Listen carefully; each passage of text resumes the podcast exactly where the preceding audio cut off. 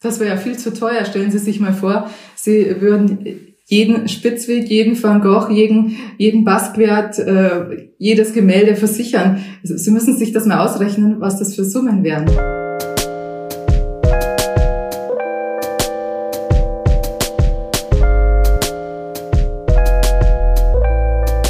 Hallo und herzlich willkommen zu Folge 17 von Extrem dumme Fragen, dem Podcast über Kunst und die Welt. Mein Name ist Niklas Bolle. Ich heiße Sebastian Späth und unsere heutige Gästin ist Elisabeth zum Bruch. Sie ist Kunstermittlerin beim Bayerischen Landeskriminalamt und zuständig für die Aufklärung von Kunstdiebstählen, Kunstfälschung und dem sogenannten Artnapping. Wie ihr euch denken könnt, haben wir viele Fragen an Frau zum Bruch. Erstmal, wie man überhaupt Kunstfahnderin wird. Wir sprechen über ihre spannendsten Fälle, wer die Menschen sind, die Kunst stehlen und wie und wo sich geklaute Kunst eigentlich zu Geld machen lässt. Freut euch auf eine etwas andere Folge von Extrem dumme Fragen. Sebastian, Sebastian, auch heute freuen wir uns darüber, dass die Misa diesen Podcast sponsert. Ähm, Misa, wofür steht das? Das steht immer noch für Messe in St. Agnes und ist der Kunstmarkt der Königgalerie in Berlin. Und äh, wer da noch nicht war, der hat's verpasst, denn die aktuelle Präsenzmesse, die letzte Präsenzmesse ist jetzt vorbei. Das war die Misa Discoveries. Aber es geht online weiter unter misa.art. Dort kann man unterschiedliche Positionen von etabliert bis hin zu irgendwie Rising Stars äh, ansehen und vor allen Dingen kaufen äh, auf eine meiner Meinung nach sehr äh, zeitgemäße Art und Weise. Also misa.art ist die Adresse und jetzt freue ich mich auf den Podcast.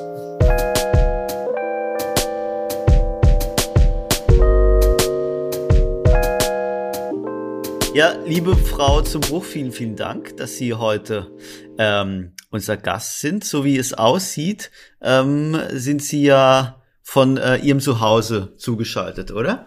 Ganz genau, so ist es. Ja, da bin ich technisch besser ausgestattet als im Büro. Dann können Sie uns ja gleich mal zum Einstieg erklären, was für ein besonderes Bild Sie da im Hintergrund haben. Denn in unserem Podcast geht es ja nicht nur um äh, die Karriere von, von Ihnen und unseren Gästen, sondern auch uh, um die Kunst. Also sieht ja sehr speziell aus. Das Bild habe ich in München bei einer Ausstellung gekauft.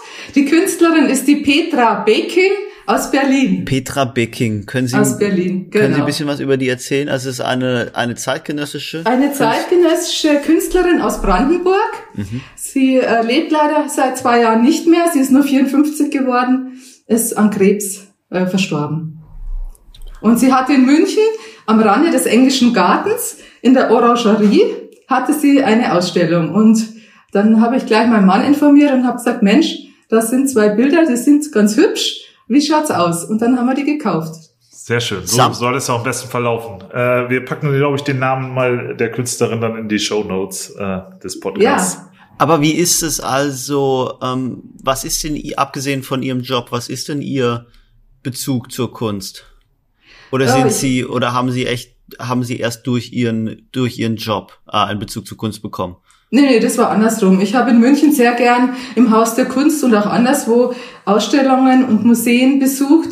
Und äh, das war immer, immer schon eine Freude und ich habe auch gleichzeitig eine Leidenschaft für die Kunst und das schadet ja auch nicht für diesen Job als Kunstdetektivin. Und das ist auch gleich unsere erste Frage, also Kunstdetektivin, Kunstermittlerin. Ähm, ich glaube, viele Menschen wissen gar nicht, dass es jemanden wie Sie gibt, eine Kunstermittlerin, ähm, beim Landeskriminalamt in München. Ähm, das äh, klingt ja so ein bisschen wie so ein Krimi aus den 50ern oder 60ern für mich, diese, dieser Job. Und äh, weder Niklas und ich wissen, wie man eigentlich in diese Position kommt. Mhm. Vielleicht können Sie das zum Einstieg mal ganz grundlegend erklären, wie man Kunstermittlerin wird. Als junges Mädchen wusste ich das auch nicht, dass es Kunstdetektivinnen gibt. Ich habe mich ganz normal zur Kripo beworben und wurde da irgendwann dann auch genommen. Damals äh, gab es noch Frauen, die direkt äh, zur Kripo eingestellt wurden.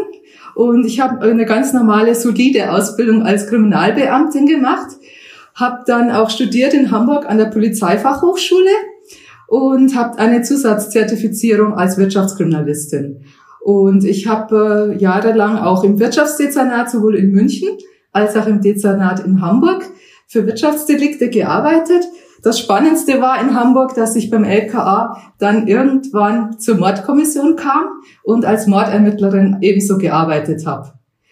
Aber meine Heimat ist natürlich Bayern und München und deswegen ging es dann wieder zurück nach München und dann dachte ich mir, Mensch, was gibt's denn noch so Spannendes? Und da bin ich auf die Idee gekommen, zum Landeskriminalamt zu gehen und da gibt es eine, äh, ein Dezernat und eine Abteilung, die nennt sich Sonderermittlungen und ein Teilbereich dieser Sonderermittlungen befasst sich mit Kunstermittlungen. Hätte es, hätte es das in Hamburg auch gegeben oder ist das eine bayerische Spezialität? In Hamburg gibt es eine Dame, die befasst sich mit Kunstermittlungen. In Berlin gibt es viele Kunstermittler, aber deutschlandweit gibt es nicht sehr viele. In äh, Baden-Württemberg gibt es noch Kunstermittler, aber ansonsten gibt es diese Spezialisierung sehr selten. Und wollen Sie uns mal erklären, was diese Spezialisierung, also Sie haben es gerade gesagt, Hamburg, Baden-Württemberg weiß ich auch, dass es in Baden-Württemberg eines gibt, mhm. Berlin, ähm, was diese Spezialisierung überhaupt notwendig macht. Also warum braucht Baden-Württemberg eine Abteilung für Kunstkriminalität? Warum braucht München eine? Warum hat Berlin mehrere Kunstermittler und andere nicht? Äh, es sind auch die sogenannten Kunstzentren. Also in Berlin ist, hat die Kunst ja einen sehr hohen Stellenwert, allein durch die ganzen Ateliers, durch die Künstler, durch die ganzen Museen, eine Unzahl von Museen gibt's ja in Berlin. In München, wir haben auch sehr viele Museen. Wir haben einen großen Kunstmarkt in München. In Baden-Württemberg ist es in Stuttgart ähnlich. Da gibt's ja auch Auktionshäuser und Museen. Ähm, das hat sich so ergeben. Ähm, es liegt auch daran, dass es äh, eine Vielzahl von Kirchen, also Diebstählen aus Kirchen gab. Und da hat man dann eine Einheit aufgebaut, und ähm, dann kamen immer mehr Fälle dazu.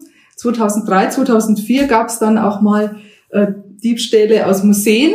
Und so war die Notwendigkeit geboren, äh, eine eigene Gruppe einzurichten. Und je nachdem, welcher Arbeitsanfall im Bereich der Sonderermittlungen sonst ähm, vorliegt, sind wir mehr, mal mehr oder mal weniger Kunstermittler. Also es bewegt sich so zwischen vier und sechs ungefähr. In München. In München. Okay, das heißt 2003, 2004 gegründet ist diese Einheit, wenn ich jetzt mal Einheit nennen darf, ziemlich nee, jung. schon ein bisschen früher. Die wurde schon ähm, gegründet, das war ist schon lange her, da war ich aber noch nicht dabei.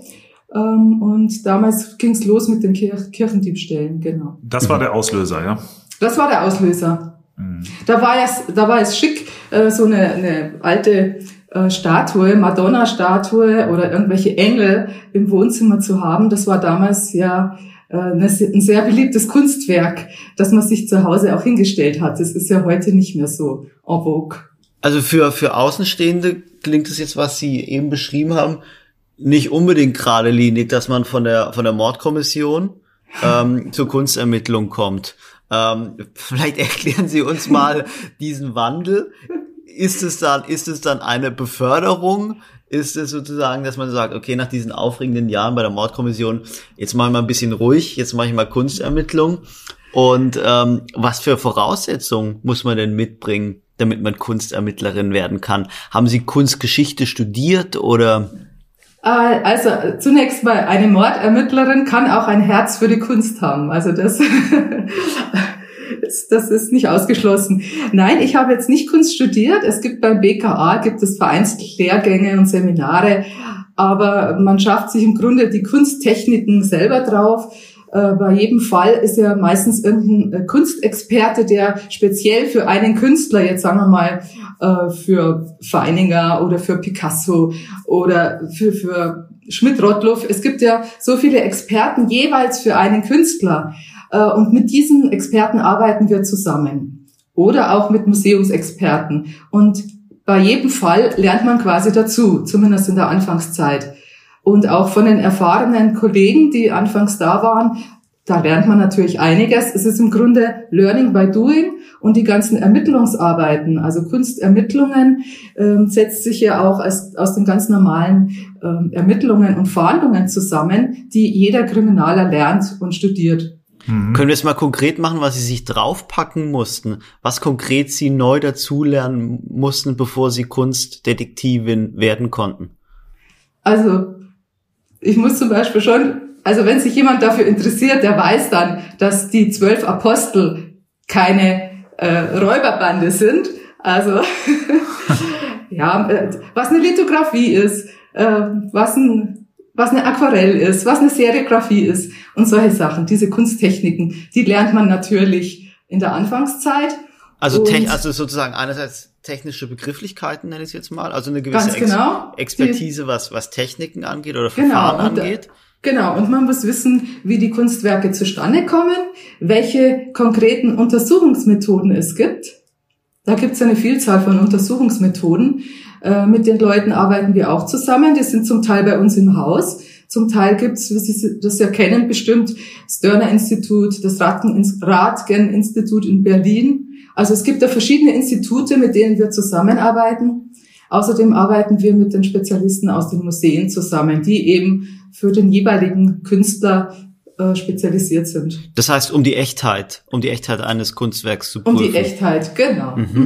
Mhm. mhm. Wie, und, wie, und dann ja, wie grenzen, wie grenzen Sie sich da ab von den anderen kriminalistischen Feldern sozusagen? Also ich stelle mir jetzt vor, da wird ein, da bricht jemand irgendwo ein, am Ende haut er noch jemandem auf den Kopf und klaut ein Kunstwerk. Wer ist dann zuständig?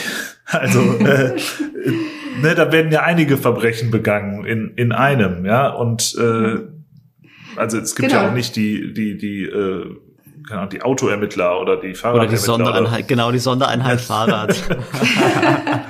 Obwohl das ja, wahrscheinlich Fahrradkriminalität oder Fahrraddiebstahl äh, viel häufiger vorkommt. Ja, landet ähm, dann der ganze Fall bei Ihnen oder äh, arbeiten Sie dann? Dann landet da der ganze Fall bei mir, also wenn es um Diebstahl aus dem Museum geht. Mhm. Auch wenn also da ein Mensch zu Schaden kommt oder. Dann, äh, ja, wenn er tödlich zu Schaden kommt, dann ist die Mordkommission mit im Spiel natürlich. Okay. Dann machen wir das zusammen. Genau. Aber ansonsten, äh, entweder aus, wenn aus Museen Diebstähle begangen werden, aus öffentlichen Sammlungen oder wie erwähnt aus Kirchen, dann sind wir zuständig. Genau. Das heißt, aber wir können es ja, wir können ja mal gucken. Lassen Sie uns mal konkret an einem, geben Sie uns mal ein Beispiel von, von einem Diebstahl, möglicherweise der kann ja aus einem Museum in Bayern passiert sein, der kann auch gern aus einer Kirche passiert sein oder aus einem Privathaus. Also was ist jetzt ein Fall, ähm, den Sie uns mal kurz darlegen können, vielleicht. Ja, okay. Ähm, welchen Fall nehmen wir denn da? Es gibt natürlich da ein paar aus Museum. Ja, also es wurden zum Beispiel sehr, sehr, sehr wertvolle Orden aus dem aus einem Museum in Schwaben entwendet. Äh, es waren so Ehrenabzeichen und königliche Orden, die der König vergeben hat damals ähm, wenn irgendwie besondere Dienste vollbracht wurden oder Kriegserfolge oder so. Und diese Orden wurden aus dem Museum gestohlen. Da ist jemand über den Seitenaufgang, den er aufgehebelt hat, äh, in das Museum eingebrochen und hat sich dann vorgearbeitet über verschiedene andere Türen in diesen Raum, wo in einer Vitrine diese wunderschönen Orden und Ehrenabzeichen gelagert waren. Und hier hat er das Glas eingeschlagen und ist mit seinem Mittäter, ähm, ist er dann mit den Orden wieder weg. Das heißt, die und, und, und das Background-Wissen, dass sie als Kunstermittlerin oder als Kunstdetektivin anderen äh, Polizistinnen und Polizisten voraus haben, ist, würde ich jetzt schlussfolgern, dass sie ähm, wissen, wo diese gestohlenen Kunstwerke möglicherweise verkauft werden können mhm. und dass sie deshalb davon ausgehend auf eine gewisse, gewisse Gruppe von Leuten schließen können, die Interesse haben, die zu stehlen, dass sie auch mhm. wissen könnten, hm, da können die verkauft werden, vielleicht muss ich da suchen, um die wiederzufinden und dass sie möglicherweise auch ein Einbruchsverhalten wiedererkennen, weil ich könnte mir ja vorstellen, dass es ähm, eine ganz gewisse Gruppe von Menschen gibt, die immer wieder Kunstdiebstähle begehen. Also ist es so, dass sie dass es das ihr, ihr Background-Wissen ist oder das ihre Expertise ist, die sie sich über die Jahre aufgebaut haben? Ja, also wenn Orden gestohlen werden, dann weiß ich, dass ich äh, an einen bestimmten Ordensspezialisten mich wende und mit dem unterhalte ich mich und sag, äh, wo werden denn solche Orden angeboten? Auf welchen Messen? Auf welchen Militariermessen gibt es hochwertige Orden zu kaufen? Und dann gehen wir dahin, sprechen mit den Ausstellern, fragen, ob da solche Orden angeboten wurden, verteilen auch Flugblätter mit Fotos der Orden, mit unserer Telefonnummer und äh, hoffen dann, dass dann irgendwo so ein Orden auftaucht. Mhm. Ah. und Aber Sie haben recht, es gibt Kunstdiebe, die sowas immer wieder machen. Das gibt es. In diesem Fall war es sogar so. Der hatte schon in allen möglichen Museen, in, nicht nur in Bayern, sondern auch in Hessen äh, und darüber hinaus, hatte der Diebstähle begangen. Und durch einen Zufall, quasi durch Kommissar Zufall, wurde der Fall dann letztendlich geklärt. Mhm. Ein Jahr später. Und Da zwar war das so, Ja, bitte. ähm, genau, ein Jahr später, nach dem Diebstahl, wurde äh, vom Finanzamt quasi, von der Steuerfahndung, bei jemand durchsucht. Und dabei wurden eine Vielzahl von, Or von Orden sichergestellt. Das war jetzt erstmal, also gefunden. Es war jetzt erstmal noch nichts Ungewöhnliches, weil es gibt ja Ordenssammler, die Orden zu Hause haben. Aber hier war es so, dass die Steuerfahnder sich genau umgeschaut haben und nicht äh, nur wegen ihrer Steuerstraftat Unterlagen mitgenommen haben, sondern einen, einen Art Bekennerbrief, Bekennerschreiben. In diesem Bekennerschreiben hat sich die Person, die da besucht wurde in ihrer Wohnung, selber verdächtigt oder selber äh, bekannt, diesen Einbruchdiebstahl in das Schlossmuseum begangen zu haben. Mhm. Natürlich widerrief er dann später sein Geständnis im Brief, ähm, ganz klar. Aber als dann später ihn seine Ehefrau verlassen hatte, kannte er keine Gnade mehr. Und er hat sowohl seine Ehefrau als auch die Mittäter verraten. Ähm, es war so, wir haben auch in der Wohnung dann äh, 57 Orden noch gefunden. Und der Täter, der schon eben äh, in andere Museen eingebrochen hatte, wurde dann schließlich zu einer Gesamtstrafe von sieben Jahren verurteilt. Ist Allein für den Diebstahl aus dem Museum fünf Jahre und zwei Monaten. Aber ähm, ans, insgesamt halt, weil noch Strafen offen waren, äh, hat er sieben Jahre Gesamtstrafe bekommen und die Mittäter haben vier Jahre beziehungsweise zwei Jahre bekommen. Da gab es einen Hehler, der die Sachen geschickt versteckt hatte und die man per Zufall dann im Plattenspieler eingebaut und so weiter oder was das irgendein elektronisches Gerät versteckt, hatte er die, die Orden dann ähm, bei sich verwahrt. Mhm. Ich würde ja mal vermuten, dass es da zwei hauptsächliche Motivlagen gibt bei eben dieser Art von, von Diebstählen. Einmal irgendwie das, das rein monetäre Interesse, dass ich das irgendwo zu Geld machen kann, was ich dort klaue. Äh, und das andere möglicherweise ja auch so ein bisschen vom Wahnsinn getrieben, dass ich das einfach sehr gerne besitzen möchte, weil es im Zweifel mir äh, sehr schön blinkt. Ähm, ist, ist, ist, letzteres Motiv kennst du nicht ganz, oder? Das äh, mag auch verbreiteter sein, als man glaubt, ja. Äh, die Frage ist, äh, ich würde vermuten, zweiteres macht Ihnen die Arbeit nicht unbedingt leichter, ja. Aber welches Motiv ist denn das vorherrschende bei solchen Das Fällen? Vorherrschende ist das Geld, ist das Geld, also eindeutig. Ähm, es gibt von den Tätern, äh, mit denen ich zu tun hatte jetzt und habe, da halten viel nichts von ehrenhafter Arbeit. Also die sind eher nachrangig motiviert, was das Thema Arbeit angeht. ähm, die haben, wollen gern ein bequemes Leben haben, ganz einfach. Okay, und, und ist es dann auch so, dass für diese Gruppe, das ist ja interessant, wenn das jetzt das Täterprofil ist, also ich meine, Sie werden das ja nicht, äh, es, es, es wird ja sehr fundiert sein, was Sie hier sagen, ist es auch so, dass diese Gruppe denkt, naja, bevor ich jetzt in eine Bank einbreche oder so, erscheint es mir leichter äh, und auch irgendwie weniger, möglicherweise weniger brutal, dass ich dann einfach in ein Museum einbreche und so ein bisschen was mitnehme. Nee, nee, also die Täter haben schon einen Bezug zur Kunst oder in diesem Fall einen Bezug zu den Orden. Also das ist gleichzeitig auch eine gewisse Kunstliebe oder über, übersteigerte Kunstliebe, kann man schon sagen. Also jetzt, äh, oder Kunst zu den Orden halt. Also ich hatte noch einen anderen äh, Täter, der äh, aus dem Museum Waffenteile, alte, antike Waffenteile und Waffen geklaut hat in Einzelteilen.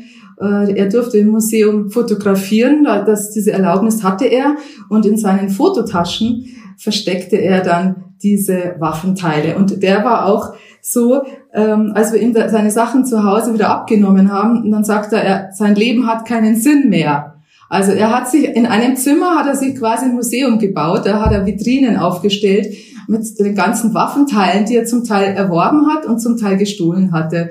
Und äh, der Satz. Okay, darf ich da ganz kurz einhaken? Also einerseits ist es da ein Fetisch bei gewissen Leuten ja. oder eine, naja, ich würde es mal ein Fetisch nennen, aber andererseits würde ich jetzt mal wirklich äh, fest behaupten, dass die viel gefährlichere Gruppe doch diejenigen sind, man spricht da von, von der Clankriminalität und von den Clans. Und wenn ja, ich so an die Einbrüche in den letzten vier, fünf Jahren denke, also Bodemuseum, die, die große Goldmünze oder Grünes Gewölbe in Dresden, da mhm. geht man ja, oder auch Trier, äh, da geht man ja davon aus, dass ähm, die Täter Mitglieder von Clans waren. Und da stelle ich mir, also da zweifle ich dran, dass diese Gruppe, würde ich jetzt einfach mal behaupten, ich zweifle dran, dass diese Gruppe äh, eine Kunstexpertise hat und dass es denen um die Kunst geht, sondern mhm. die ähm, denen geht, also die haben doch einfach die Hoffnung, dass sie extrem viel Geld damit machen können. Also welche Gruppe ist denn Ihrer Meinung nach die gefährlichere? Also dieser sozusagen der Einzeltäter, die Einzeltäterin mit einer Leidenschaft für Kunst oder die Clan, die, die Clan-Kriminellen? Eindeutig die Clan-Kriminellen. Wir sind im bayerischen Raum momentan noch verschont von diesen Clans. Das weiß man nicht, wie lange noch. Und ähm, also sie haben sich zumindest schon mal in Nürnberg mal eingedeckt mit Spezialwerkzeug, die sie für so einen Museumseinbruch brauchen. Und in Bayern wurden sie natürlich auch verurteilt. Und äh, es ist ganz richtig, diese Clan-Kriminalität, äh, auch diese Einbrüche, ist natürlich ein ganz anderes äh, Niveau. Das ist eine ganz andere Liga. Und das ist erschreckend, mit welcher Gewalt und äh, mit, äh, ja, mit welcher Einstellung die so ein Museum äh, ins Museum einbrechen. Ne? Das ist also kein Respekt vor der Kunst, kein Respekt vor andere Leute Eigentum sowieso nicht. Also es ist äh, erschreckend zu hören, äh, vor allem weil die ja immer weitermachen. Ne? Also das ist sehr erschreckend und natürlich haben die gute Anwälte in Berlin und auch nicht nur einen. Äh, die haben mehrere Anwälte und denen fällt natürlich immer irgendwas ein. Ne? Ja, äh, man hat ja. Ist das in dem Fall, der Sebastian hat das eben schon mal so ein bisschen angedeutet, ist es für die der, der Treiber, dass es im Zweifel leichter ist, in eine Museumsinstitution oder ähnliches einzubrechen, als jetzt in eine Bank, ein Juwelier oder, oder ähnliches? Also ist das eine Schwachstelle, die die erkannt haben in den letzten Jahren? Naja, die Museen sind schon gesichert. Also die gucken sich da genau um, welche Art von Sicherung vorhanden ist und bereiten sich dann natürlich entsprechend darauf hm. vor dass äh, die Täter das Museum auskundschaften. Das ist eine ganz normale Geschichte. Das machen die natürlich auch bei jeder Bank. Ähm, also was jetzt schwieriger ist, was jetzt ja, also bei, äh, ich glaube, mit der Goldmünze, da stand ja schon am Exponat im Museum dran, wie viel die Goldmünze wert ist. Also das ist natürlich schon eine verlockende Zahl für jemand, äh, der da als Wärter im Museum was, ist. Was war das für eine Zahl genau? Ach, da müsste ich nachschauen. Also eine ja. hohe Zahl. Eine ja. sehr hohe eine, Zahl. Eine, mehrere Millionen oder von ja, ja, ja, ja, ja, vielleicht sogar achtstellig, ja. Mhm. Ja, ja, ja. Das ist war eine unglaubliche Zahl. Das heißt, man hat sozusagen die kriminelle Energie provoziert mit dieser Zahl. So könnte man das Das sagen Sie. Das sagen Sie. Das heißt, da, da wären auch, da wären auch gute Menschen schwach geworden. ja, ne, ja, nehmen Sie zum Beispiel äh, den. Jetzt muss ich mal überlegen, was war das jetzt? da, da haben die Täter erst hinterher festgestellt, äh, welch teures Kunstwerk sie überhaupt gestohlen haben. Die waren erschrocken. Mhm. Genau, das war bei der Saliera. Jetzt weiß ich es wieder. Im Kunsthistorischen Museum in Wien wurde eine Goldskulptur, eine Goldschmiedearbeit gestohlen und der Täter ist erschrocken wie er dann hinterher erfahren hat, dass das Kunstwerk 50 Millionen Euro wert ist. Frau, Muri, Frau, Frau Zumur, ich würde gern, ganz gerne nochmal zu dem, was Sie eben gesagt haben, weil wir jetzt sozusagen gerade in eigentlich in dieses Schwerpunktthema äh, des heutigen Podcasts reingekommen sind. Ich hatte eigentlich noch andere Themen und wir können das gern äh, jetzt besprechen, sozusagen als Reaktion auf den Einbruch ins Grüne Gewölbe in Dresden 2019.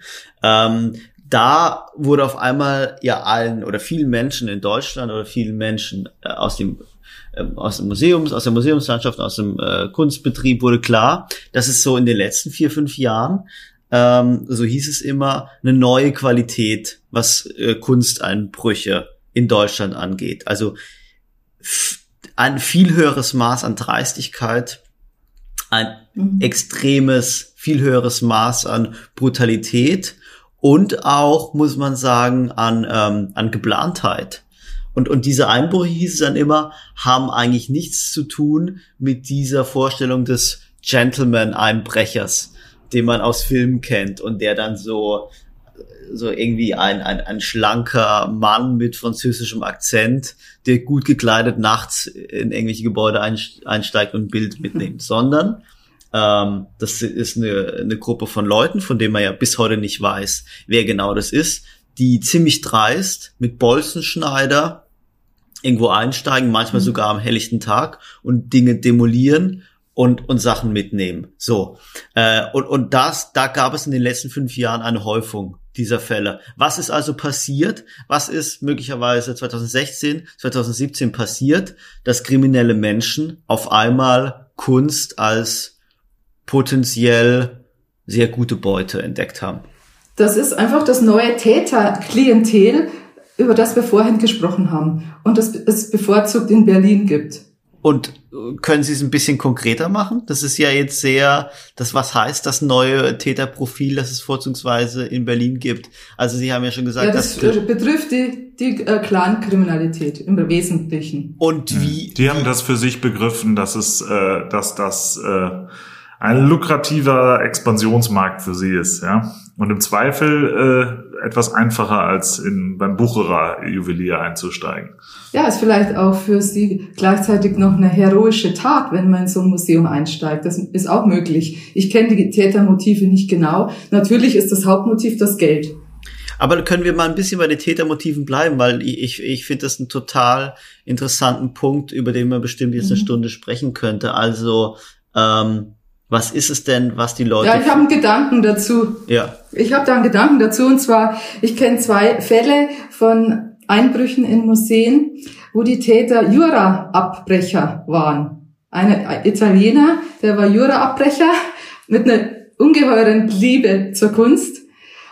Und der zweite ist aus Straßburg, der war ebenso Jura-Abbrecher und der war so vernarrt in die Kunst, dass er sich zu Hause die ganzen Kunstwerke für sich zusammengestohlen hat. Also das sind welche, die tatsächlich einen extremen Bezug zur Kunst haben.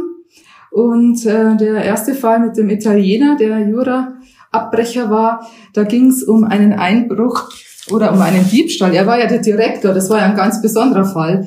Ähm, der war der Direktor ganz frisch eingesetzt vom Minister für Kultur in Italien für die sogenannte Girolαμini-Bibliothek in Neapel. Und er hatte schon immer so ein Fable für Bücher und war auch zeitweise mal äh, Bibliothekar und gleichzeitig absolut ein Hochstapler, der im Luxus auch gelebt hat. Und äh, der war eben Kunstfälscher, hat aber und jetzt kommen wir zur, zur Bibliothek. Aus dieser äh, Klosterbibliothek hat er als Direktor kurze Zeit danach circa 4000 Bände von äh, ganz wertvollen alten äh, Büchern entwendet. Und zwar hat er dazu, um das Ganze in, in der Bibliothek zu verwirren, hat er angeordnet, dass Bücherregale umgebaut werden, angeblich um Holzwürmer zu bekämpfen und um die alte Bibliothek zu sanieren. Also da wurde jetzt ein Durcheinander veranstaltet, aber mit dem Ziel, dass er dann nachts und an den Wochenenden mit Kisten diese Bücher abtransportiert hat. Er war noch nicht so lange Direktor, deswegen wusste er auch gar nicht, dass es da eine Videoanlage gibt. Ist, ist zwar von der Qualität her natürlich nicht so gut zu sehen, aber äh, die Bücher sind dann auch in München aufgetaucht und deswegen äh, kam ich dann mit dem Fall in Berührung und ich konnte dann über 600 Bücher in einem Auktionshaus in München sicherstellen und an die Bibliothek in Neapel zurückgeben. Und das wäre aber dann Ihrer Meinung nach wieder, das, das, würde schon ein bisschen in, den, in die Richtung Fetisch gehen oder sehr starke Absolut. Kunst. Äh, Kunst Absolut, oder, ja. Er, ja, ja, also der äh, hat dann auch äh, äh, den ein Buch gefälscht und zwar, das war auch in der Presse. Kann jetzt, im Moment komme jetzt nicht drauf. Aber ich, Ähm, darf ich noch mal auf jeden Fall waren das alte Bücher von Galilei, Erstausgaben von äh, Galilei und Kopernikus. Also sehr wertvolle Bücher hat der gestohlen. die Punkte, die wir zuvor aber angesprochen hatten, wir müssen jetzt nicht die ganze Zeit, ich will sie nicht festnageln auf Dresden äh, oder Berlin, aber die Punkte, die wir da angesprochen hatten mit Bodemuseum und Grünes Gewölbe, da war es ja so, dass äh, es immer hieß, das ist ein, ein Angriff auf unser, unser deutsches Kulturgut oder auf das, das Kulturgut Sachsens. Und da sagte man immer, diese Täter sind mit so einer Dreistigkeit vorgegangen. In Berlin geht man ja von aus, dass die Goldmünze eingeschmolzen wurde. Ähm, in Dresden hatte man ja auch Angst, dass die Juwelen abgeschliffen werden und dass sie nicht mehr ihren Zustand behalten. Also da ist es ja so, dass man nicht sagen kann, dass diese Täter äh, eine besondere Kunstliebe haben, sondern eher im Gegenteil. Also denen ist ja alles egal. Ähm, also was ist es denn jetzt sozusagen? Was ist es denn in den meisten, meisten äh, in der Mehrzahl der Fälle? Naja, wie Sie sagen, also es gibt zwei Tätergruppierungen. Die eine, die das aus Leidenschaft und zur Liebe zur Kunst machen und die anderen, die brutal mit aller Brutalität vorgehen und äh, nicht Halt machen vor den wertvollsten Kunststücken und Exponaten in Museen. Also wie gesagt, also es sind verschiedene Menschen und äh, die einen haben, wollen nur Geld und die anderen haben gleichzeitig auch noch ein Kunstinteresse, ein Mhm. gesteigertes. Hm. Lassen Sie uns doch mal über den über den Weg äh, der ähm, des Diebesgutes nach so einer mm, Tat äh, sprechen. Sie haben eben angesprochen, dass ähm, in München dann plötzlich in Italien geklaute Bücher in einem Auktionshaus auftauchen. Da würde ich ja sagen, das ist ja relativ transparent. Ähm, ist das oft so der Fall? Ähm, oder kann solches Diebesgut, wenn es nicht, wie jetzt die Münze, komplett verändert wird, äh, kann solches Diebesgut überhaupt eigentlich nur in irgendwelchen dunklen Kanälen gehandelt und, und äh, ja, zu Geld gemacht werden. Wie Ja, oft wird das? es erstmal versteckt. Dieser Lehrer aus Wien, die wurde unter dem Bett vom Täter versteckt und später im Wald vergraben. äh, ja, die Sachen verschwinden erstmal und dann überlegen sich die Täter, was machen sie jetzt damit? Entweder sie erpressen die Museen, kommt auch häufig vor, wobei oft haben die von da kein Glück damit. Oder? Ja, ja, genau. Oft haben die kein Glück damit und die Sachen werden dann entweder irgendwo aufgefunden oder die Täter werden ermittelt, weil sie sich nicht schlau genug angestellt haben. Also die intelligentesten sind es ja oft nicht, weil sonst könnten sie auch auf legale Art und Weise Geld verdienen. Also ja, und das, es kommt schon vor, dass die Sachen im Auktionshaus auftauchen, äh, meistens im Ausland. Okay, da würde ich aber mal vermuten, dass die, die zunehmende Transparenz auch in diesen Märkten, da haben wir ja äh, in vergangenen Gesprächen auch schon oft von gehört, äh, dass natürlich äh, das Internet und Plattformen äh, in dem Bereich da für Transparenz sorgen. Das vermute ich jetzt mal, wird dadurch auch nicht leichter, so selbst äh, wenn ich das in irgendeinem kleinen italienischen Auktionshaus anbiete, oder?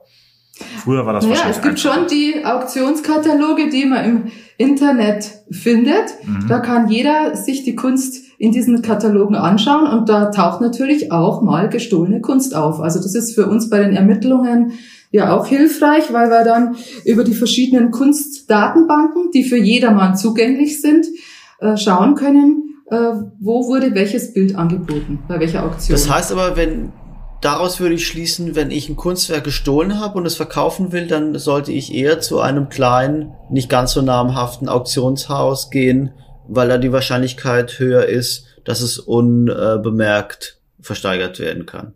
Sozusagen. Also wenn ich jetzt zu Christie's oder Sotheby's gehe, ist die Wahrscheinlichkeit höher, dass es als äh, Diebesgut erkannt wird. Ja, so ist es. Also diese Bücher, die in Italien gestohlen wurden, die waren so wertvoll, die hätte man normalerweise zu diesen großen Auktionshäusern Christus und Sotheby's gebracht. Ich glaube aber, es ist sogar ein oder das ein oder andere äh, Buch wurde, glaube ich, da sogar auch angeboten von Zwischenhändlern.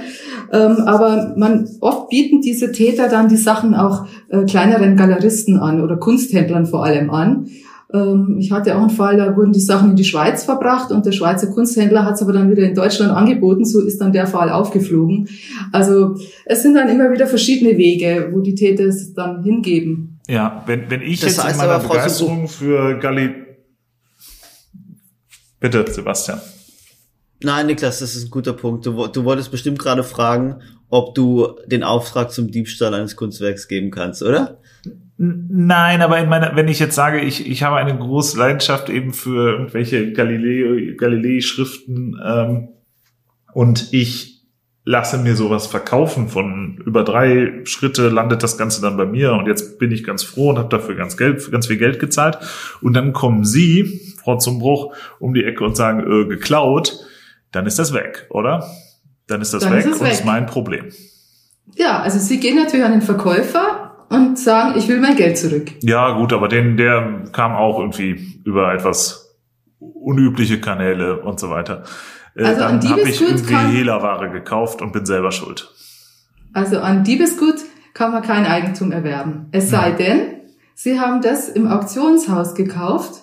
Da findet eine sogenannte Eigentumsübertragung statt weil die Auktionshäuser prüfen ja auch in der Regel, vor allem bei diesen wertvollen Sachen, prüfen die ja ganz genau, was sie da verkaufen.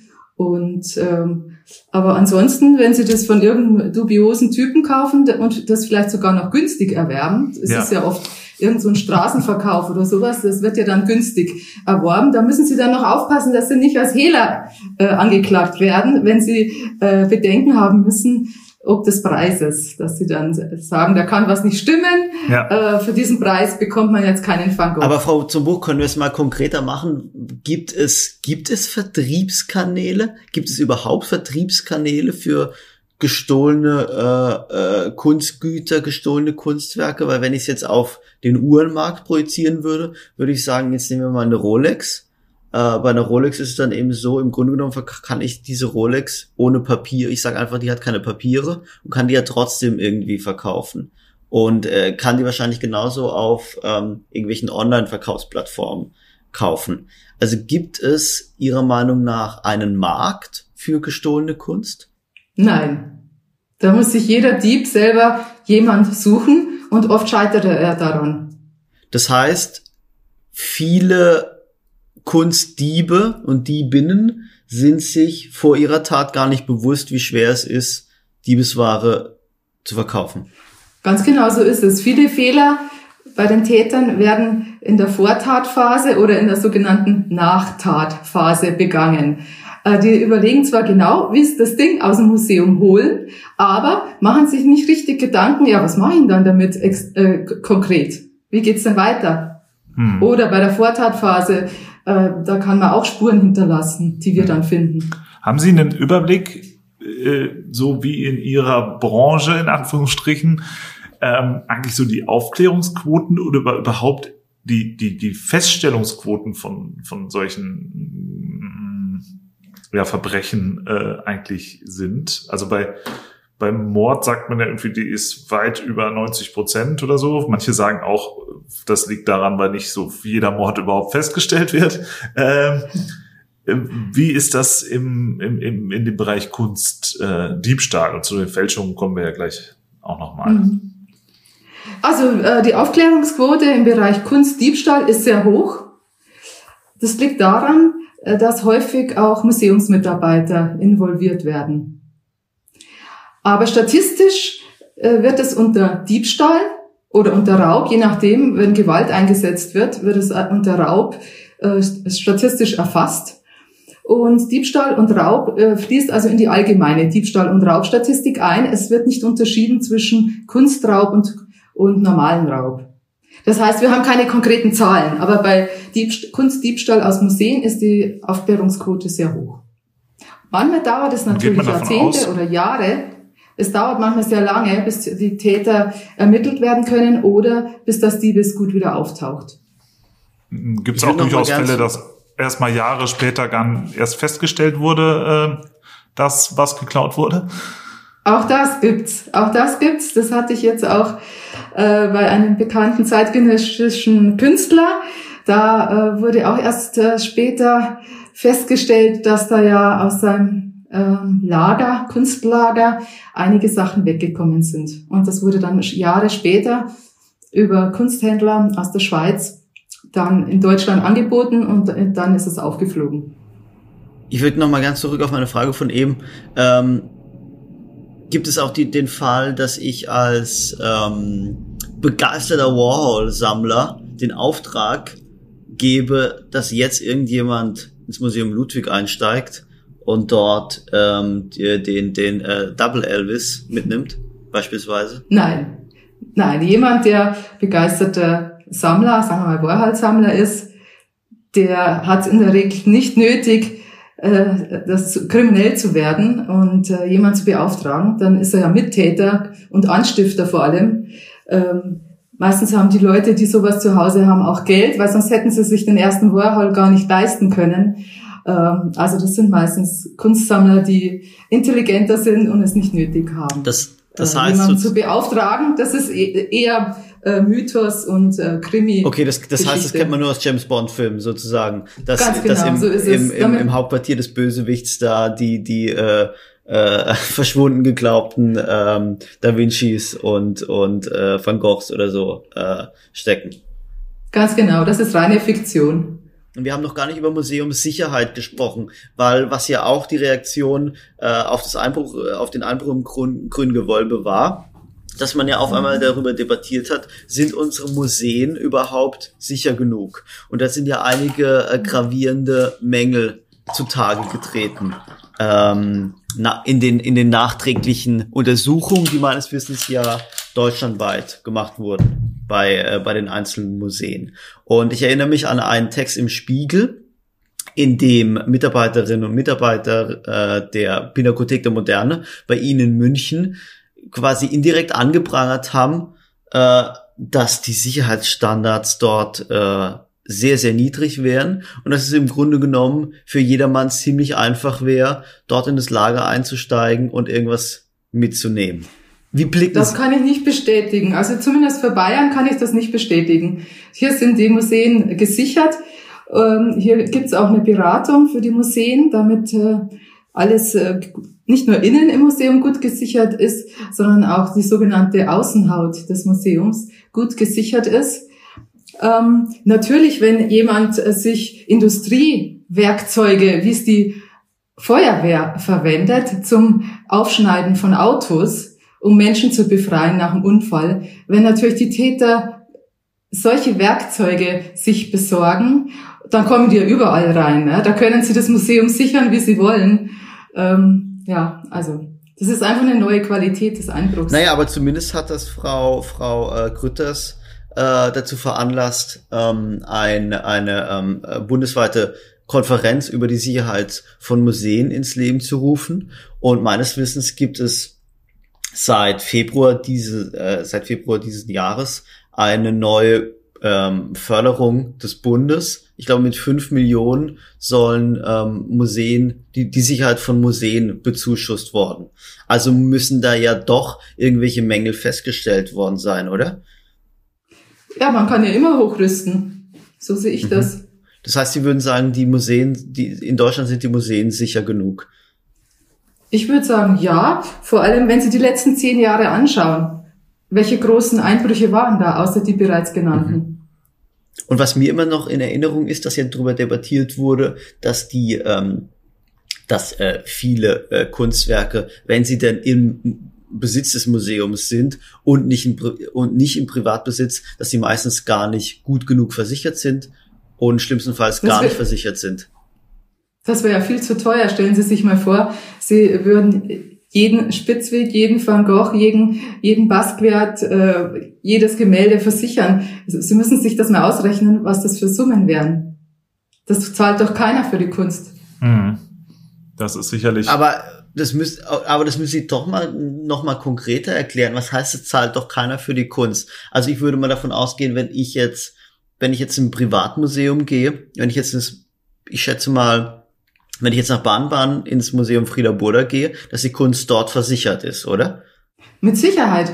Ich schätze aber auch, dass das äh, Museum Frieda in äh, Baden-Baden äh, nicht das ganze Depot voll hat mit hoch, hoch wertvoller Kunst, die man dann an die leere Stelle hängen könnte. Mhm. Das heißt sozusagen der, ich, ich drücke es mal ein bisschen flapsig aus, der, der Überschuss an wertvoller Kunst ist gleichzeitig ein Problem, weil man so viel Kunst hat, dass man die Versicherungssumme gar nicht bezahlen könnte. So. Ja, das ist meine private Meinung. Da müssen Sie mit jemand vom Museum mhm. sprechen. Aber halten Sie das für einen Missstand? Also würden Sie sagen, äh, diese, die, die Sammlung sollte besser versichert sein oder ist es einfach that's life? Ich halte es nicht für einen Missstand. Das ist ein normales Leben, ist ein normaler äh, Lebensablauf, dass mal was wegkommt. Und jetzt will ich noch einen letzten Punkt zu Museen machen, bevor wir dann weitergehen. Ähm, ich habe mir hier was rausgeschrieben. Der Kriminalwissenschaftler äh, Daniel oder Daniel Zerbin, ähm, der hat behauptet, es, oder lassen Sie mich es anders formulieren. Sie haben es ja eben auch schon angedeutet. Es scheint ja ein großes Problem zu sein, dass immer öfter Wachpersonal oder Museumsmitarbeiterinnen und Museumsmitarbeiter in die Diebstähle involviert sind. Ähm, vielleicht können wir über diese Entwicklung noch sprechen. Wie kommt es denn? Also ich würde jetzt schlussfolgern, das Problem ist, dass das oftmals Leute sind, die nicht gut genug bezahlt werden. Naja, also dass es äh, Museumsmitarbeiter sind, die in Diebstähle verwickelt sind, das gab es ja schon vor 100 Jahren. Sie brauchen ja nur an die Mona Lisa denken.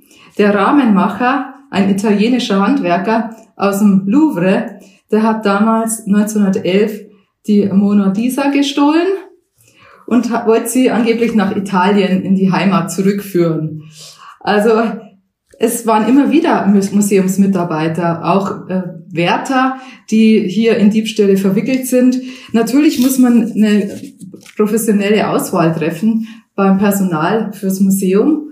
Und ähm, ja, da passiert es, dass dann äh, Leute eingestellt werden, die vielleicht irgendwann schlechte Absichten haben oder erst im Laufe der Zeit entwickeln oder einen schlechten Einfluss bekommen aus dem Freundeskreis, die dann angestiftet werden für Taten. Jetzt lassen Sie uns doch an dieser Stelle mal zu dem anderen großen Feld äh, wechseln, nämlich wenn man sich die Kunst nicht klaut, dann malt oder fertigt man sie im Zweifel einfach selbst.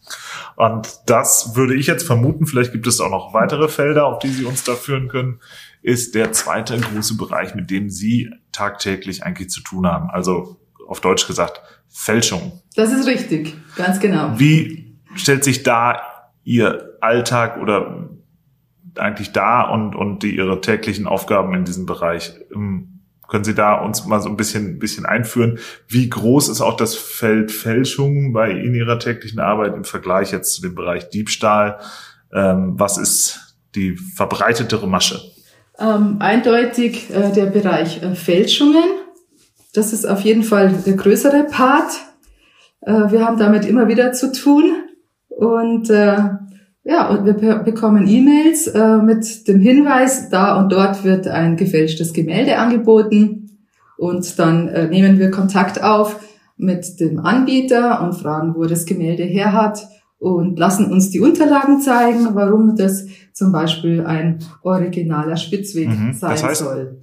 Da, da ist jemand und, und blättert im Auktionskatalog und, äh, und sagt jetzt so, der kann eigentlich da nicht echt sein, der Spitzweg. Und dann kriegen sie das auf den Tisch. Da meldet sich zum Beispiel ein Experte äh, und sagt, bei dem und dem Auktionshaus wird eine Fälschung verkauft und äh, dann ermitteln wir. Und verdächtig ist dann genau, in dem das Fall das Auktionshaus, war, oder geht man davon aus, wer hat denn da die Schuld? Lassen Sie mich so fragen. Wer hat da die Schuld? Geht man davon aus, dass das Auktionshaus das wissentlich getan hat? Oder in welche Richtung ermittelt man da? Also in der Regel macht das Auktionshaus das nicht wissentlich. Äh, wir erkundigen uns, wer der Einlieferer war des Kunstwerks ins Auktionshaus und treten dann an die Person heran. Und da sehen wir dann schon bei der Reaktion auch, nennt er uns bereitwillig den Vorbesitzer, wo er es gekauft hat, hat er irgendwelche Unterlagen, Expertisen, irgend, irgendwas, irgendeine Rechnung, wo er das Kunstwerk erworben hat. Und wir schauen uns natürlich die Personen, die Vorbesitzer genau an. Sind die schon mal äh, aufgefallen als Kunstfälscher oder als Betrüger? Wir haben auch Fälle, wo wir nur den Kunstbetrüger ermitteln können und der Fälscher noch im Verborgenen lebt. Auch wenn der Fälscher bekannt wäre, nach zehn Jahren ist es meistens vorbei, dann ist die Verjährungsfrist eingetreten, dann äh, hat nur der Kunstbetrüger mhm. das Problem. Können Sie vielleicht da auch mal was zum, zum Täterprofil sagen? Also am prominentesten würde ich ja mal vermuten, ist der Herr ähm, Beltraki, äh, der ja auch inzwischen es zu einer Fernsehsendung gebracht hat und so weiter im Nachhinein. Und der, wenn man ihm dort jedenfalls zusieht, das ist ja ein faszinierender, hochtalentierter Mensch. Ähm, ist das und kriminell und kriminell selbstverständlich. ja, zur Einordnung, nur zur Einordnung. ja, ja, natürlich. ähm, nur ist das so das übliche, äh, die übliche Klientel, die, ähm, die Sie dort vorfinden, jetzt im Vergleich zu den Diebstählen oder ähm, wie stellt sich das dort dar? Er ist nicht der Einzige, der brillant fälschen konnte. Es gibt in Bayern, in Niederbayern gab es noch jemand, der konnte auch perfekte Kranachs fälschen und ist ebenfalls jahrelang nicht aufgeflogen. Aber irgendwann ist dann mal die Zeit gekommen und äh, das Glück verlässt den Fälscher und die Polizei klingelt an der Tür. Also natürlich, es gibt so äh, Ausnahmefälscher, die dann äh, auch die Öffentlichkeit suchen und sich äh, sonnen in der Gunst der Journalisten und äh, Talkshow-Veranstalter. Ja und im Publikum ja, nicht Das kann ich mir vorstellen, auch. dass Ihnen das nicht gefällt, äh, ja. Und wie die die nee, das gefällt die mir Aufklärungs nicht. Der hat im Luxus gelebt und hat ja. sein Leben lang nicht hart gearbeitet ja. und äh, kokettiert jetzt äh, mit seiner Art der ja, Lebensweise. Ja, zumal das auch als, glaube ich, gesamtgesellschaftlich nicht als das Schlimmste aller Verbrechen gesehen wird. Ist es nicht, aber er hat auch äh, in den Talkshows so auch ja. verharmlosend gemacht. Das ist ungefähr, es werden ja nur die großen Firmen geschädigt. Ja. Und das ist einfach nicht wahr. Aber das, der Niklas spricht ja einen total interessanten äh, Punkt an. Ist es so, dass Kunstkriminalität im Allgemeinen, wenn sie jetzt nicht mit dem Bolzen, Bolzenschneider begangen wird und wenn dabei nicht, nicht äh, äh ein Mensch zu Schaden kommt, als Edeldelikt angesehen wird? Sozusagen fast schon als, oh, der, der Mann, der ist zwar kriminell, aber der, äh, der kennt sich mit Kunst aus. Ja, es gibt natürlich schon häufiger Bewährungsstrafen. Nur wenn jemand ermittelt wurde, zehn Monate auf Bewährung, 10.800 Euro Geldstrafe hat äh, mein letzter größerer Fälscher bekommen, wobei er war im Grunde nicht ein richtiger Fälscher, er hat einfach Kopien übers Internet verkauft als Originale. Durch eine wundersame neue Beschreibung hat er Originale draus gemacht und äh, in 37 Fällen konnte er also 37 Kunstwerke waren da betroffen und er hat dann äh, zehn Monate Freiheitsstrafe auf Bewährung bekommen und eine Geldstrafe 10.000 Frau Zubuch, ich würde gerne aber Ihre Meinung dazu hören und und und äh, Sie bitten, dass Sie uns helfen zu verstehen, warum unsere Gesellschaft tickt, wie sie tickt. Wenn ich zum Beispiel an zwei Fälle denke, den von Niklas angesprochenen Fall mit Wolfgang Beltraki, der ja nach seinen kriminellen Handlungen, nach seiner seiner Zeit in Haft zum Fernsehstar wurde. Genauso wie der andere Fall Helge Achenbach, der ja auch offensichtlicherweise äh, ähm, des Betruges angeklagt wurde und Menschen um, um, um Geld betrogen hat, der aber trotzdem, weil er äh, ein Name war am Kunstmarkt und wahrscheinlich auch, weil er so, weil er was mit Kunst zu tun hatte, jetzt ja auch noch eine zweite Karriere erlebt hat als als Medienstar, würde ich sagen. Also warum ist dieses Kriminellsein und etwas mit Kunst zu tun haben, warum blickt unsere Gesellschaft da eher drüber hinweg als bei anderen Formen der Kriminalität? Weil es um große Summen geht. Es geht oft um Millionen. Und dann ist, ist man einfach beeindruckt als einfache Bürgerin und einfacher Bürger. Ja, es sind halt besondere Fälle. Es weicht halt ab von der Norm der Kriminalität. Das heißt, die Strahlkraft von Kunst oder der, der Glamour von Kunst überschattet oder überdeckt in dem Fall die, die, die, die Krimin Kriminalität. Genau, ich finde auch, es ist im Grunde eine Melange zwischen verschiedenen Sachen. Genau, einer wie Beltracci kann, kann sich gut verkaufen, hat rhetorisches Geschick und äh, er konnte was, er konnte zumindest andere Bilder fälschen. Mit seinen eigenen Werken hat er kein Glück bei Auktionen. Er hat es einmal versucht, aber das war ja nix. Damals hieß er, hieß er übrigens noch Wolfgang Fischer. Also das ist auch nicht der Einzige, der dann plötzlich anders heißt. Äh, das ist bei Betrügern generell hm, gern äh, genommen, einfach den Namen der Ehefrau annehmen oder einen Geburtsnamen äh, von. Also das ist immer wieder. Aber ist es für Sie genommen. als Kunstermittlerin, sind für Sie als Kunstermittlerin Wolfgang Beltraki und Helge Achenbach Betrüger wie jeder, wie, wie jeder andere? Ganz genau, so mhm. sehe ich mhm. das. Ist das Thema äh, Fälschung, aber auch Diebstahl überhaupt in, in also kriminell, äh, kriminelle Handlung in, in diesem Kunstmarkt, ist das ein besonders männliches Thema? Zu zwei Drittel würde ich sagen, ja, also oder zu drei Viertel sogar. Es gibt auch Fälscherinnen und ähm, die erwischen wir auch. Aber wenn es mehr Fälscherinnen gäbe, dann wüsste ich es ja. nicht. Also kann ja, sein, dass das wir nicht alle Das ist auch eine finden. interessante Frage, glaube ich, im Bereich äh, der Fälschung noch einmal. Es gibt ja durchaus Menschen, die sagen, dass, ja, sagen wir mal, mehr als wir glauben, was in den, an den Wänden der Museen und Kunstsammlungen hängt, Fälschungen sind. Wie ist Ihr Blick darauf? Sehen wir, finden wir viel, klären wir Sie und die Gesellschaft eigentlich viel, äh, viele Fälschungen auf oder kratzen sie nur an der Oberfläche? Ja, also wir klären schon viele Fälschungen auf. Also wenn man bedenkt, der äh, Umsatz an Kunst ähm, lag im Jahr 2019 zum Beispiel bei 2,2 Milliarden Euro und man schätzt, äh, dass der Umsatz in Deutschland oder wo? Äh, ja. In Deutschland, genau, in Deutschland, weil international sind sie ungefähr ja, 65 ja, Milliarden, genau. Und wir schätzen in Deutschland, dass der Schaden mit ähm, im Bereich Kunst ein mehrstelliger Millionenbereich ungefähr ist. Genau, das sind aber, äh, das sind jetzt die Fälscher. Aber Niklas hat ja einen guten Punkt. Insofern, als dass Wolfgang Betraki ja immer damit kokettiert hat, dass äh, ja gar niemand weiß, wie viel gefälschte Werke von ihm noch auf dem Markt kursieren und dass auch gar niemand wirklich weiß, wie viel gefälschte Werke oder wie viel Betrakis als echte, als echt verkaufte Arbeiten in Museen zu sehen sind. Also.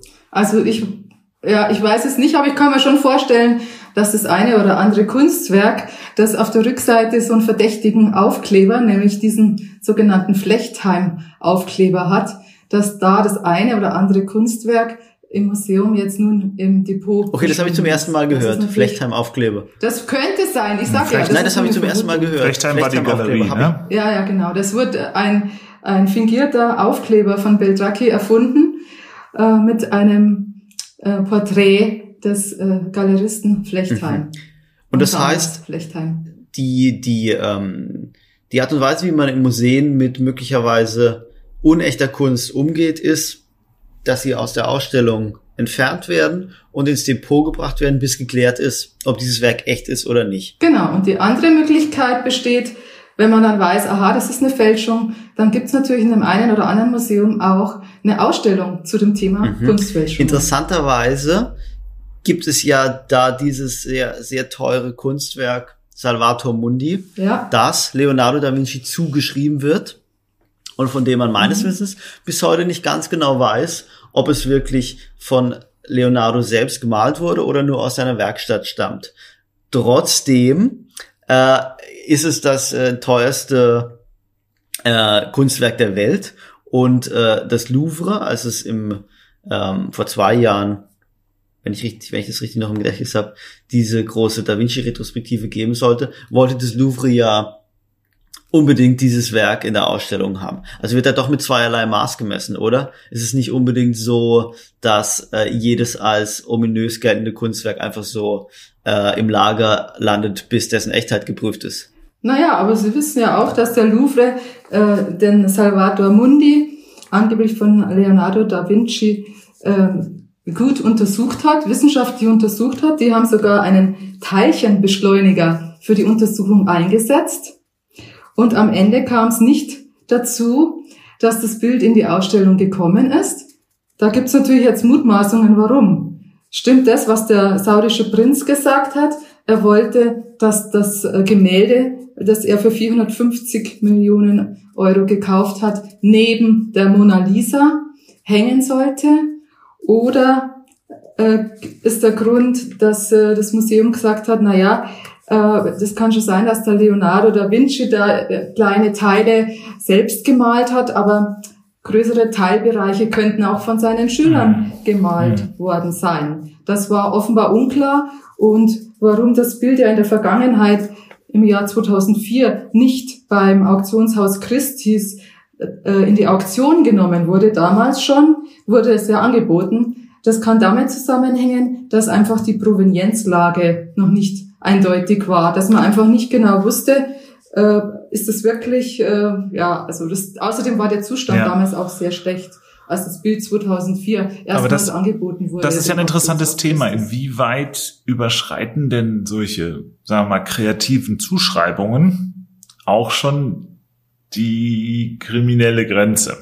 Also äh, ist das auch schon eine Art der Fälschung, wenn ich mich einfach, wenn sich drei Experten zusammentun und sagen, ja, das passt schon, das ist ein Leonardo und damit plötzlich irgendein, sagen wir mal, Dachbodenfund zum, äh, zum globalen Meisterwerk erheben?